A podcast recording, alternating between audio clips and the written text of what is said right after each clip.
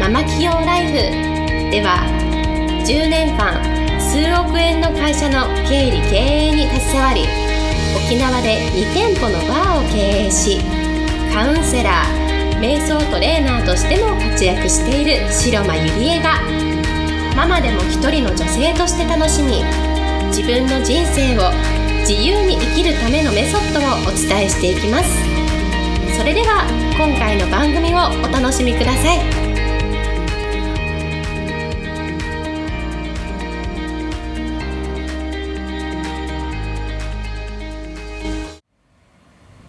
皆さんこんにちは、白間理恵です、えー、今日もポッドキャスト始めていきたいと思います。えー、今日のテーマは、えー、お客様を絞り込む勇気というテーマでお送りしたいと思います。えー、何かしら皆さんその個人でいろいろ事業をやられている方が多いと思うんですけれどもその時にこう大切なことがこうお客様の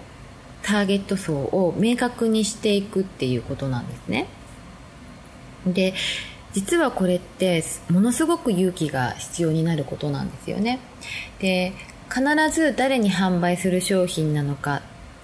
でここを明確化することが重要なんですけれどもまあこれはお客様を絞り込む勇気だと思うんですね。でまあ、立ち上げの時とかその01で商品を作った時って、まあ、一人でもね多くのお客様が欲しいと思うんですよね誰でも。だからその多くの人がこう自分のできることのすごい範囲を広げてしまって結果的にこう何をやってる人なのか何がやりたいのか何が得意な人なのか全然わからない人になってしまうんですよね。うん、であなた自身が何をしたいのかがはっきり分かったとしていても自分自身が何をしたいのかはっきり分かったとしてもそれがお客様にこう伝わらなければ結果としてお客様っていうのは集まってこないと思うんですね。でそもそもそこがぼやけていること自体もう自分が何をやりたいのか全くわからないっていうことなんですね、うん、例えばよく、あのーあなたを幸せにするこうセラピストとかあなたのことをこうキラキラ人生光らせる、えー、コンサルタントとかね。なんかそういう抽象的な人がいるんですね。で幸せとかキラキラってものすごくこう抽象的すぎてなんか人には伝わりにくいんですよね、うん、で例えばこれもあのープチ企業をこう目指す、えー、アラフォーママ対象の企業専門コンサルタントですとかってしっかりとしっかりとかあの細かくペルソナを設定すれば、まあ、そこにこうなんかこう反応した人がこう集まってくるわけですね。でまあもしそこから対象が外れても全然いいんですよ。なんかあ私ドンピシャだってきっと思われた方もいると思うんですね。でここで大事なのはもう絞り込むことでもうその事業っていうかその商品に妥当しない人はもう速やかに外れてもらっていいんですよ。でそれでいいんです。でも結局は絞り込むことによって何が起きるかっていうと結果的に対象から外れた人もやってくるんですよね。自分のペルソナを例えば40代女性アラフォーママの、まあ、企業プチ企業を目指したい人って設定しても結局は外れた人も必ずやってくるんですね。うん。でその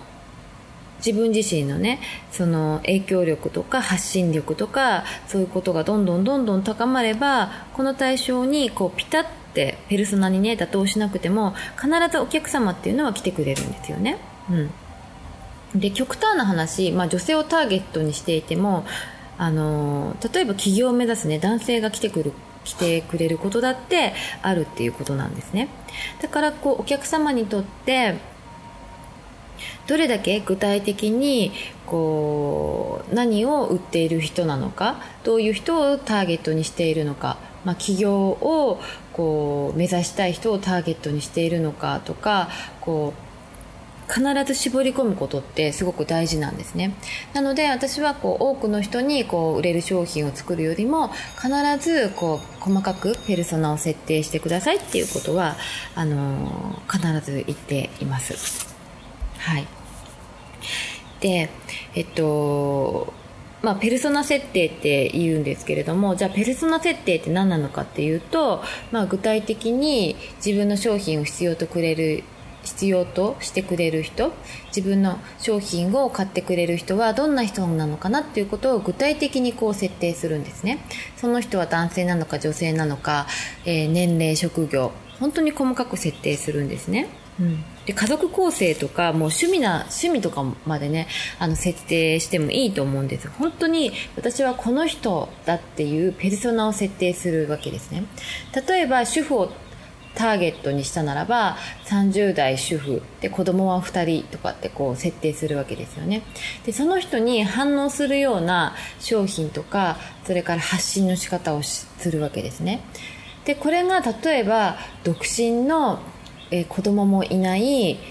えー、バリバリ仕事をしたい人っていう風な設定をすればまた全然その行動が変わってくるわけですね。例えばそのその人たちに向けてお茶会をしようとすると主婦だと、えー、昼間とかがこう空いてる時間じゃないですか。平日の昼間。そうするとお茶会もじゃあ必然的に平日の昼間に設定するっていう風な行動ができるわけですね。でもえー、バリバリ仕事をしていてで週末にプチ企業を目指す人ならばそこには反応しないし来れないわけですよね。だからお茶会を設定するにしても土日っていう、えー、必然的に日程になるし時間もまあ土日でも夕方以降とかもしかしたら夜でもいいかもしれないですよね、うん、そうやって細かく自分の、えー、ペルソナ設定お客様を設定することによってもう行動までも違ってくるということですね、うん、なので私はもう具体的にこうお客様を絞り込む勇気っていうのはすごく大切になってくるんじゃないのかなって思うんですね。うん、そこから次の行動がこう自分はどうしたらいいのかなっていうのが自然的に分かってくるのでぜひあの理想のお客様像を作ってお客様を絞り込む勇気っていうのをやってもらいたいと思います。はい今日はこれで終わりにしたいと思います。ありがとうございました。本日の番組はいかがでしたか？番組では白間ゆりえに聞いてみたいことを募集しています。ご質問は web 検索で「白間